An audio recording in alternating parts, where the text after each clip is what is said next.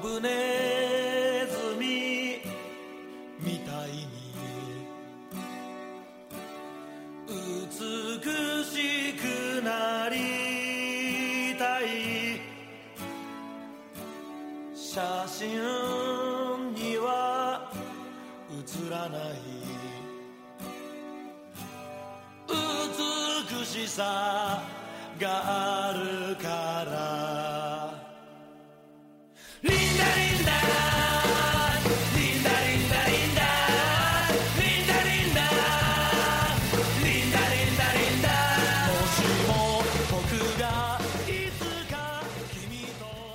皆さんこんばんは。ここは FM 一六五二三バイジャの旅客日記です。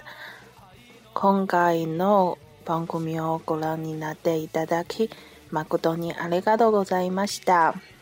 Hello，各位亲爱的听众朋友们，大家晚上好，这里是 FM 一六五二三小贝的留学日记。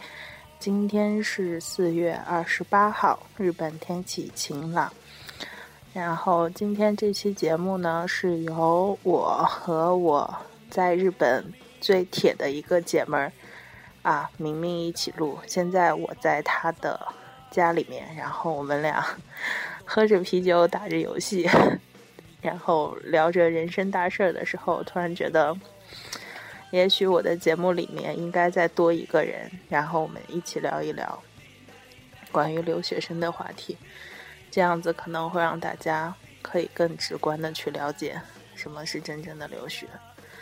呃，所以今天我们的主题就定为“你为什么要出国”。那先让明明跟大家打个招呼吧。Come on，宝贝儿，你这太假了。快点，什么玩意儿？你就直接说就行。这样吗？对，就说就行。？Hello，大家好，我是明明。完了，自我介绍，说你来自哪里？我来自伟大的辽宁省沈阳市。姐们儿，你淑女点行吗？你姐们儿很难。嗯，来日本也有一年半的时间了。嗯，没了。你太太了然后，嗯，在这里跟大家说说明我和明明的奇遇吧。然后我和他是在来日本的时候在语言学校遇见的。然后当时我们两个是住同一个寮，然后我们都被学校骗了。然后那个寮当时我记得当时是住了五个人，我们两个大胖子住在一个 住在一个非常狭小的房间里面，而且还是高低床。然后我第一次见到明明的时候。见他爬那个床，我就很害怕那个床会塌下来，所以这也是我为什么不选上铺的原因。然后，但是真的，当时我们俩刚来日本的时候，真的就什么都不懂，什么都不会，然后真的可以算是相濡以沫吧，互相帮助。然后包括到后面租房子什么的，然后我俩很幸运的又在一起，然后他现在是我的邻居。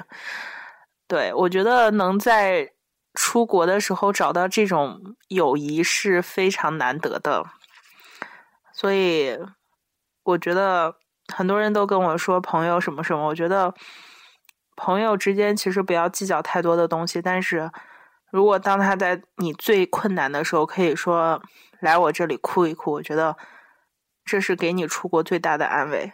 对，你觉得呢？我同意，我觉得朋友不是在你得意的时候在你身边的那个人，而是无论你什么，就是最低谷的时候吧，还会依然在你身边守候的那个人，见过你所有最囧的样子，然后依然对你不离不弃的那个人，这个才是真正的朋友。然后今天我们说一说出国吧。然后最近有很多人来跟我写信说，呃，小贝姐，我也想出国，我也想来日本啊，我也想来日本留学。呃，包括很多人在心里就是充满着羡慕之情，跟我说我要来留学。我觉得，呃，包括我之前的一些小学妹，然后在中国认识的很多朋友，他们都跟我说过，就是。很羡慕我在国外留学。然后我们刚还在聊天说，我们在国外过得这么苦逼，但是依然在国内有一群人在羡慕我们。嗯，为什么当时出国？其实我出国是因为，嗯，大四毕业的时候感情问题吧，然后。嗯，再加上毕业之后，嗯，没有找到合适的工作，然后感情也出了很大问题。因为我和前男友的家庭条件实在相差的太大，那个时候我觉得可能出国充电会对我来说是一条比较快速的捷径吧。因为不管怎么样，你在国外能生存下来都是一件很很很了不起的事情吧。所以我就选择了出国。嗯。不管就觉得怎么样，那镀层金总比没有金的好吧？嗯，但是我发现来了来了之后，就是把自己想的很简单。那明明呢？你为什么要出国呢？我是因为爸妈逼的呀，所以我就出来了。然后很主要的目的是因为从来都没有离开过家，包括上大学都是在家旁边上的，所以。这样子进入到社会，深深的知道不可以。为了锻炼我自己，我就出来了。对我俩其实目的都一样，就是为了锻炼自己一下那不发达的大脑。其实我和明明挺像的，就是 我们俩的月亮星座是同一星座，然后我们俩的太阳星座都属于同一个星系，然后所以我们俩看对方有时候就像看一面镜子，然后优缺点都一样，你就是会感觉有时候。特别不适应，因为有的时候真的就觉得，哎，原来其实有时候我做这事儿也是这个样子。那明明，你说说你出国之后的感想？刚来日本什么感觉？嗯，刚来日本的感觉就一个字儿懵，什么都不会。嗯，收拾房间，原来以为自己会的，好像个就是独立生活的能力还是比想象中的要差。遇到的困难比想象中的多，嗯，我来日本第一天晚上方便面还是你给我煮的呢，我还给你加了个蛋呢，还是我买的鸡蛋，是吗？还你一根，我家现在有鸡蛋。然后这一年半吧，经过了很多事情吧，从房间的整理啊，到做饭啊，很多东西其实都已经得到了锻炼，比我在国内的时候好很多。嗯，中间有有苦有乐吧。还是很，其实出国是件挺锻炼人的事情，嗯，跟国内的环境感觉完全不一样。友情方面也是，能碰到你，我觉得还是很幸运的。没有朋友的生活在国外就更悲剧了，但是我觉得没有朋友的人在国外还是居多的。反正觉得没有想象中简单，没有想象中精彩，也没有想象中那么容易吧。嗯。然后我刚来日本的感觉就是好神奇，就是 我刚来日本见，就是看见一个自动贩卖机，我都在那惊讶好久，然后研究好久那里面的喝的，就可傻了。然后刚来日本的时候也不会日语，人家就是去便利店买东西什么的，就问很简单的东西都听不懂。那个时候就是觉得自己。自自己不知道该怎么办，然后刚来日本的时候，觉得不管说是打工呀、学习啊，都是一件很简单的事情。因为很多人跟我说，就是你来日本之后，你的语言不成问题，对吧？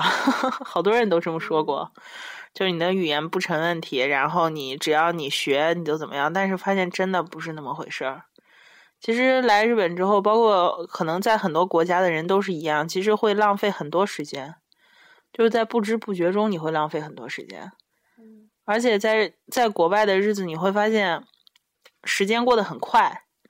你可能今天一天就打个游戏，你可能一天就过去了。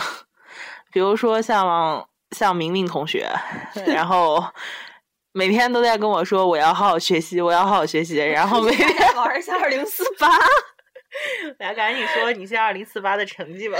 来，有没有有没有二零四八玩的非常好的人来指导一下？求指导呀！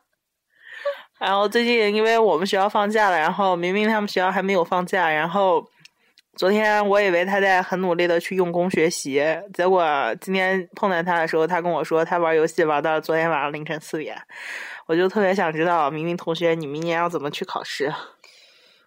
明明同学表示从今天起不会再这样子了。对，然后他现在一边玩着游戏，然后一边跟我说我现在一定要好好学习，你说这不等于放屁吗？我刚刚要写作业，好吧？对，然后刚才我们在一边喝着啤酒，一边品味人生。然后，嗯，就突然想录一期节目，因为就是其实有的时候还是想不明白，我究竟为什么要出国，然后究竟我出国要干什么？很多人的目标就是很明确，说我一定要来做什么做什么。你当时的目标是什么？考大学院啊，现在也是，但是走在这条路上的人越来越少了，因为远比我们想象中难很多。你觉得最困难的是什么？日本的考试的方式跟中国是不一样的，他们报名就很多很多的东西，它就跟中国的思维它也是不一样的。然后语言你也是不同的，而且研究生，它也不像中国是统一的考试，它要求的是你先要有个研究计划书，你只要不是很明确自己想要研究什么，你还要去想研究计划书是什么。反正就感觉到自己的知识是很不够用的吧。然后语言上也不通，写研究计划书也写不出来，反正困难还是挺多的吧。所以放弃的人越来越多。我们班上课上大学院 研究课的人越来越少。对，所以我最开始也是把出国想的很简单的一件事情，就觉得自己都大学毕业了，然后那出国肯定很简单。可能会遇到一些困难吧，然后自己当时在国内也没洗过盘子，没没杀过鱼，觉得不就是洗盘子嘛，无所谓。但是后来发现，真的就是我我我自己在想，就是以后我在家结婚之后绝对不会洗盘子，因为洗盘子洗的我快要吐了。我去年回国的时候，我妈拉着我的手说：“哎呀，你你现在手怎么这么粗糙？”然后我记得我回我回家之后，然后家里买了鱼，然后说要就是活鱼，然后说要杀鱼吃。家里没人杀鱼，然后我就拿着刀 走进了厨房，轻车熟路的杀了两条鱼，然后是把两条鱼的生命。然后家里所有人都在抹眼泪，就我一个人很淡定的说：“没事儿，赶紧做吧。”哎，那一刻真的。不知道该怎么说，就是你觉得你成长了吗？可是你这这种成长真的会让人觉得很心酸，而且而且对比了一下欧美的留学生，我突然发现其实日韩的留学生特别苦逼，就是反正就就是觉得挺苦逼。你觉得呢？哎，你能别玩了吗？嗯，其实到哪里都一样吧，哪儿都有。我觉得哪地儿的留学生都有他们自己不同的辛苦，只是我们把自己的心放得太高，心放不下来。在国内打工的时候，他可能很凶的对你，你看看他，你就会想说，你吃这点东西叫多才多少钱呢？我在国内是吧，吃顿饭都不止这么点钱，你凭什么就这么凶我？你凭什么就以为你自己花了钱买服务，你就可以这个样子？就觉得你这点钱算什么？大不了你走人，这点钱我付啊。但可是不行啊，你就是一个服务员，你就必须做好你自己该做的东西。反正就是从心态上吧，是一个很大很大的变化。因为你必须把自己的心放下来。你开始来觉得大学毕业嘛，很多东西很简单呀，考考就可以。后来发现很多东西都很不够用啊，自己的掌握的东西。对，就是。在在国内的时候，就是把自己看太高了，就觉得什么东西都无所谓，或者说大不了我就不干了，大不了我就怎么怎么样。包括看一些事事物，包括人的东西，总是很以自我的角度去看吧。然后对待感情也是一样，以前我真的对自己怎么说？嗯，也不说自己是特别特别好人，我也知道我有很多缺点，但是也觉得自己没有那么坏吧。而且我其实是一个很被动的人，我我我不知道怎么去主动跟人家 say hello。然后包括其实来了日本之后，日本人都会很主动的就跟你去打招呼，我也不太会去主动打招呼。然后我我其实其实我熟了之后，我就是一逗逼，但是但是不熟之前，我真的很难去开口去跟人交流，因为可能是那种自我保护心理，然后让自己因为在国外受了很多的东西，就是觉得啊，我要自己保护自己。然后保护保护保护之后，你就更不知道该怎么去跟人家交流。然后尤其是在一个全日本的环境里面，你你你其实你从心理上就会有一种排斥感，然后你就更不知道去跟人家怎么交流。所以我们班人很多人对我的印象就是，哦，我好凶哦。然后 对，然后他们很多人都。其实都挺怕我，其实这是这也让我特别苦恼，因为到现在就是我觉得我都我都没有很很好的去掌握这个国家的东西，其实我也挺苦恼的，然后包括其实挺自卑的，然后也不知道该怎么办。就像你懂得你自己的缺点在哪里，你知道你不好的地方在哪，但是你不知道怎么去改，你觉得？啊，能发现错误挺容易，但是你怎么去改？你你其实出国，你为了什么？你真的是为了那个文凭吗？其实只是一部分。我觉得更多的可能是你在另外一个国家，或者说你在一个很不熟悉的地方，其实你很想定下来。那这个定下来，就是你非常希望去融入他们这个环境里面，但是怎么去融入？所以你一直在想一个融的办法，你。努力的再去微笑，然后努力的再去跟他们去打招呼，努力再像他们一样活着。可是，你永远会发现，当你内心去排斥的时候，你你总是假装让自己去融入，说其实你越来越难融入。唉，真烦。快说说。嗯，来的时候就是。想让自己吃苦、锻炼和长大的，但是遇到的困难比想象中多很多。嗯，想融入这个圈子吧，其实很难。其实后来听很多人都讲，你在国外你是永远没法跟外国人成为真正的朋友。你你们也许打招呼，也许可以关系很好，见面聊天可以很好，但是。其实外国人从心里是不会真正去接受你的，不管你发展的多好，不管你的语言能力有多好，因为，嗯，他们还会觉得你就是一个外国人，他们不会从心底里把你当成那种真正的朋友。嗯，以前吧，很多人讲不相信，自己出来才发现这都是真的。当然也不觉得就是因为外国人不好，可能有时候自己想想，如果有个外国人在中国跟我做朋友，可能也许我也。不会说跟他那么的要好，对，可能这是大家的通，对我觉得也许可以理解，这大家通病吧。不管美国也好，日本也好，很对我觉得，如果说有一个日本人到中国，可能根本就现在不会像咱们享受这种待遇吧。对我现在也觉得就是这个样子吧，嗯，将心比心吧。嗯，很难，因为不同的国家、不同的文化，他们处事方式是不同的。然后很多时候，不管其实你在这个国家待多久，你把这个国家语言学的多好，但是你永远就是个外国人。对，你骨子里就是你出生长大那些地方。对，有很多骨子的东西是改改不掉的。所以说，也不是说他们这些人就不好，嗯。以前觉得是他们不够好，有时候想想自己其实也做不到自己想象中那么好的人吧，所以说理解吧。嗯，然后出国之后，其实见了挺多人，然后很多人都说，啊，你不能相信在日本的呃，在国外的中国人，包括很多什么的。但是我觉得我遇见明明的时候，我就相信，就是不管说别人再怎么骗我，但是永远都有那么一个人。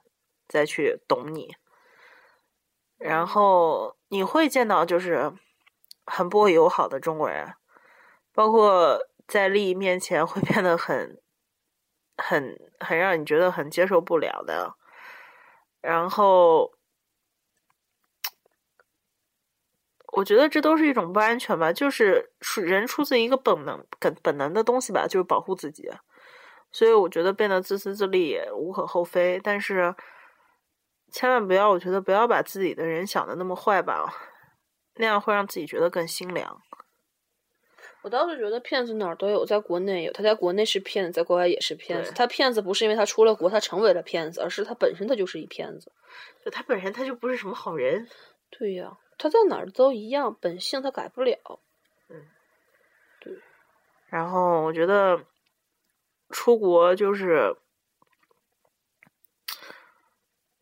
出国，我觉得最重要的东西还是勿忘本心吧。就是千万不要迷失你自己，因为确实国外的生活比比国内你首先要自由很多，没人管你。然后在国外，不管说是美国也好，日本也好，就是他的夜生活，包括他的很多东西很发达，比国内要自由，相对来说要自由很多很多。然后，而且更更可怕就是你有一个寂寞的东西在驱使你。可能这个寂寞就是一个很大的一个障碍，可能因为你你会因为寂寞去做一些很很荒唐的事情，那这个时候你可能就会慢慢的迷失自己，而且越自由的国度，其实它的一个犯罪程度其实也是越高的，那你说不定你就会掉入某个圈子不好的圈子。其实你像在国外吸大麻什么的这种事情很多。然后你可能会去买酒放纵自己，然后你可能会去去去夜店放纵自己，包括你可能会不学无术的放纵自己。但是两年三年以后，你会发现你什么都没有，然后你就开始反省我到底出国在干嘛。我去年就这样，去年我去去年我放纵了自己有半年，差不多吧，三个月，差不多。差不多三个月，我不想去学校上学，然后也不想去干任何事情。那阵儿就想回家，然后逃避，逃避各种事情。然后我遇见了，算是一个贵人吧。然后他让我看清了，他是重庆人好像，哦，他湖南人。然后我遇到了我。就确实是因为他，我改变了很多东西。你觉得我变了吗？嗯，有变化，变化还是有的，就掉坑里了而已。你好像没掉坑里，没有啊，没掉进去，一直在里面没出来呀。对，然后遇到了一个让我觉得。哎呀，他怎么就那么优秀的人？就是他是在美国，然后，嗯，他他也是在留学，他是他是在美国当留学生，然后从高中到美国，一直上大学到考研究生，然后现在在美国工作。其实见到他的时候，我们俩最初就是很单纯的去北海道旅行，然后我是把那一次旅行当做了我回家的最后一次之旅，结束 在日本结束生活的旅行。但是碰见他之后，我才知道，原来其实我需要一个结局。其实我内心非常的不稳定，我也很不甘，我也很不安。然后我我又是个极其要强的人，嗯，看到他之后，我才觉得。其实这就是一个留学的据点，就是你拿到一个毕业证，然后你或者在国外找到工作有个立足点，或者在国内也有一个立足点。你最起码你回到家之后，你有一个东西给大家看啊，我在国外学到了什么哦，或者我日语言也会很好，或者我什么都很好。可是我去年放纵自己的时候，就我什么都没有，我语言也乱七八糟，然后呃学也没有考上，然后什么都不好。见了他之后，就给了我一个很大的刺激，就是我应该要去这么做。我希我希望找到一个很好的人，然后，但是我当时那种放纵的样子，我觉得可能任何一个人见到我都会想说：“哎，你好垃圾啊！”对，所以在国外的时候真的很苦，然后其实苦不仅仅是身体上的苦，更多的是你对你自己心灵上的一个寂寞的东西。如果说你可以自行的去排解它，或者说你可以放空它，你可以压制它，也许你可以变得很优秀。但是如果说你就是放纵它，你就会变得很差。说说，说说你对寂寞的看法。对，在国内的时候根本不懂什么叫寂寞，来了这儿才知道什么是真的寂寞。你以前觉得很多很多不可能的事情，在这儿都变为了可能。你会排解压力的方式吧？可能因为自己不够强大，所以远不像当初想象的那种锻炼那么简单。对，太多的东西了。最放松的是我的体重长了快二十斤。有的时候看着镜子里的自己，真的不忍心照镜子，确实是太夸张了。很多时候知道该怎么去做，但是还是做不到吧。减肥也是件很痛苦的事情，长上来的肉哪那么容易下去？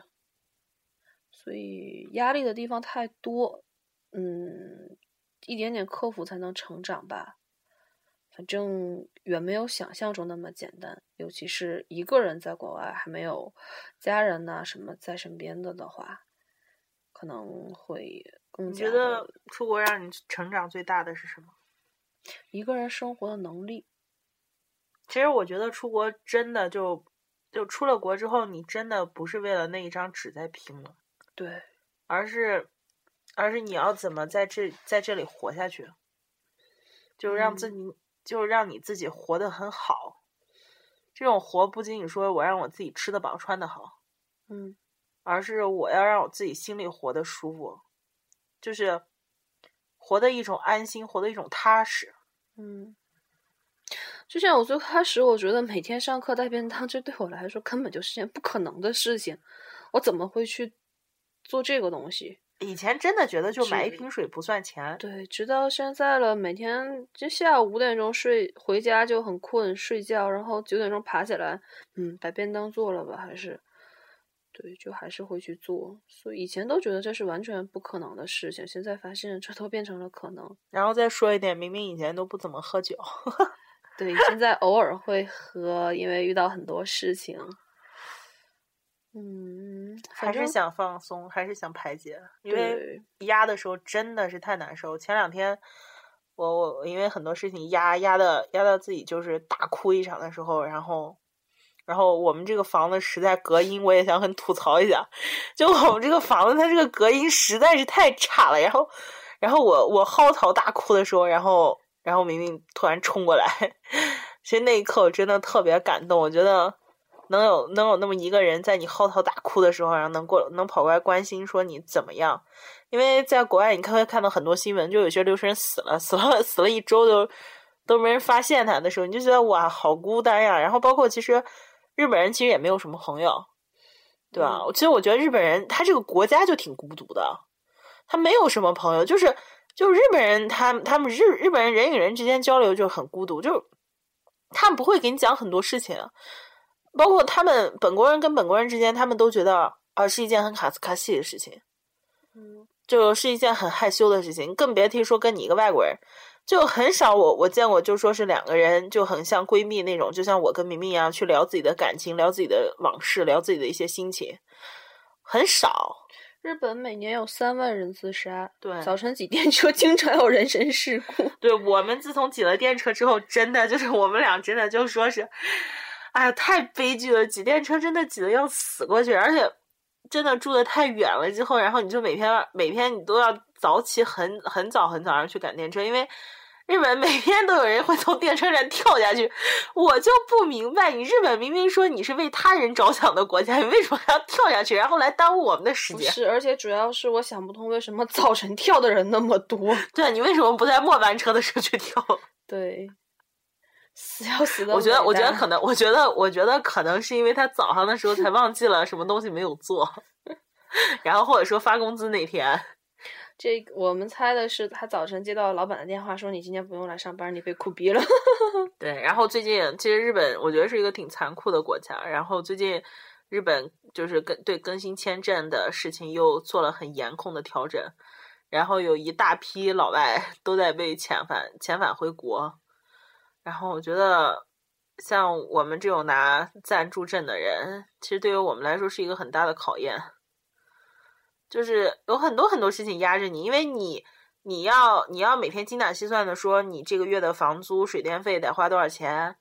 然后你这个月的花销问题，然后包括你这个月的一些，你想一想这个月做过了什么，没有做什么，其实浪费时间。你可能在国内你不觉得这是什么，因为没有什么压力，但在国外你浪费一天两天不算什么，但是你浪费一个月两个月之后，你会发现，你语言语言你什么也没有，太可怕了。所以你为什么要出国？你出国的目的是什么？你你究竟来这个国家是想干什么？我觉得很多人可能是因为觉得啊，日本有很多好吃的，日本有很多好玩的，日本有很多，那我觉得你可以来旅游，你不用来留学。但是，而且如果说你只是想为了镀层金，你就是抱着镀层金来的态度，我觉得你也不要太逼迫你自己，不要是去搞应进，不要考什么东大，不要考什么，我就觉得你上个普通大学。打打工，不要给自己太大压力。我真的觉得现在就我劝很多人都在说，你千万出国不要给自己抱太大的。就就是你如果说真的就不是考东大那块料，你就别给自己那么大压力。而且根本就不要听国内说什么所谓的考研好考，根本就好的学校，无论在国内和国外，它都是一个道，它都是不好考的，因为优秀的人太多了。对，我觉得就是你如果说你出国就是为了说我镀层金。啊，我就是为了混个毕业证儿，那我就劝你千万不要给自己太大压力，让自己活得稍微开心点。因为在国外压力太大，真的是让你觉得你想死的心都有。然后给自己不要太大压力，上一个普通大学，选一个自己喜欢的。我真的觉得，就是你来了国外之后，我觉得最让你放松的事情是你可以做你自己喜欢做的事情。我觉得这是一件非常爽的事情，你可以做你自己喜欢的事情，然后这样子你就没有太大的心理压力。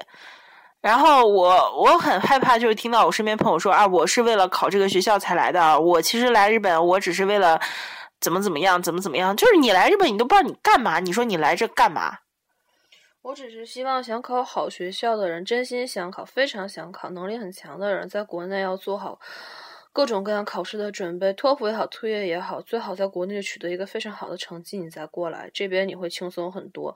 不要有一颗空想考个好学校的嘴，然后什么都不去就很多人很多人会把在国外考研想很简单，是因为国外有太多野鸡大学。就是你总以为考研就是啊，只要导师要你就可以。对，可是导师凭什么要你？在国外优秀的人这么多，凭什么要你？所以就不要在国内听的啊，好简单。对，国外考好大学好考，因为就在国外，你随便上上大学，你可能都比在世界排名都比国内的大学要好。但是看你自己想要什么吧。真正好的东，真正好的大学是还是很难考的。其实，嗯，所以，所以我劝各位就是三思而后行，千万不要说我因为喜欢这里，我就是想干嘛干嘛。或者说我出国可能会很好，千万不要抱着这些心态来，因为你会发现，你每走一步都会让你会反思你自己，呃，然后举步维艰，真的是这样。呃，今天谈这么多，其实就是想给各位好朋友给给给一些意见吧，然后包括是我们真的是亲身体力体验过的一些东西。呃，希望能给大家一些帮助吧，然后给各位给我写信的好朋友，然后想出国的好朋友给一些建议。呃，还是希望就是大家自己的未来自己把握，然后自己做的每一步都不要让自己去后悔。我因为我们身边有太多太多的人，就是因为坚持不下去而回国，太多了。然后也有那些就是呃出了国以后，然后有抑郁症的，就在在国外得抑郁症的人太多了。然后就是希望大家啊勿忘本心吧。然后对，呃，还是希望大家可以听取前辈的意见。那今天的节目就到这里吧。呃，希望各位有一个好心情。然后，那我们就晚安吧。 おやすみなおやすみなさい。